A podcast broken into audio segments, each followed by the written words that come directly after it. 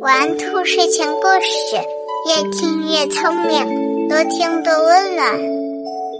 晚上好，小宝贝儿，我是兔耳朵姐姐，竖起你的小耳朵，开始听故事吧。国王的赏赐。古时候。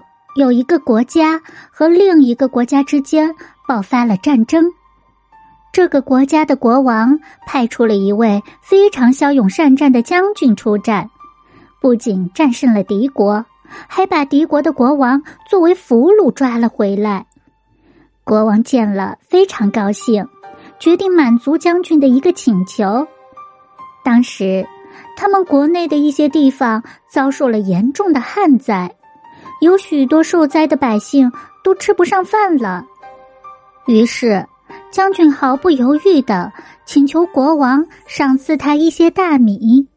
有了足够的米，他就能够去灾区救济灾民了。国王听了将军的请求后，很不高兴。作为国家最勇猛的将军，想要的赏赐竟然只是区区一些大米。于是，国王对将军说：“我可以满足你的请求，但是我只能答应你，给你一个棋盘能放得下的大米。一副国际象棋的棋盘有六十四个格子，就算是放满，又能放多少大米呢？”将军便对国王说：“那么，希望您能按照我的规则来放。”第一个格子放一粒大米，第二个格子放两粒，第三个格子放四粒，之后的每个空格都放前一个格子的两倍大米，直到填满最后一个格子。当然可以，国王爽快的同意了。于是棋盘上放米的行动开始了。不一会儿，一袋米就摆完了。可棋盘上仅仅填满了一个小角，国王惊讶的又命人重新扛来了一袋大米。接下来发生的事情让所有人都感到震惊。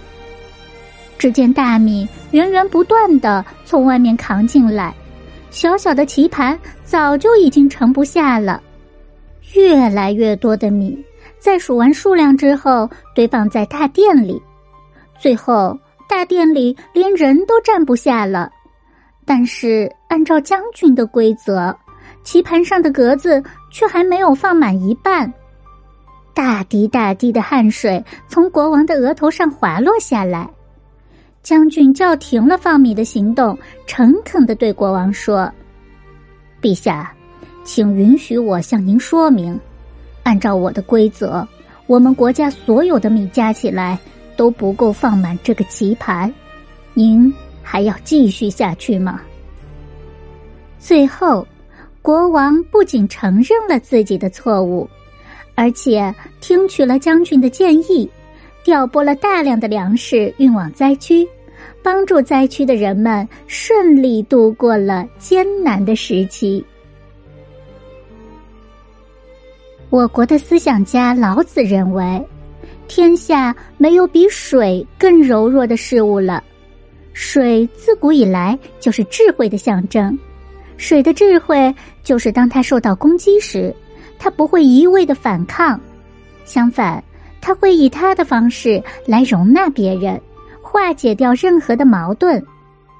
故事中的将军也和水一样聪明。面对国王的故意刁难，他开动脑筋，换了一个方式。达到了救灾的目的，就是一个简单的要求，却蕴藏着深刻的道理。在遇到难题时，不要硬碰硬，学会用聪明的大脑去想出合适的方法，这样才能达到事半功倍的效果。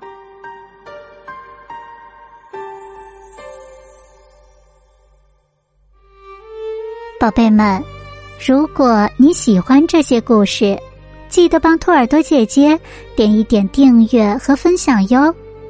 睡觉时间到了，让我们下期节目再见，晚安。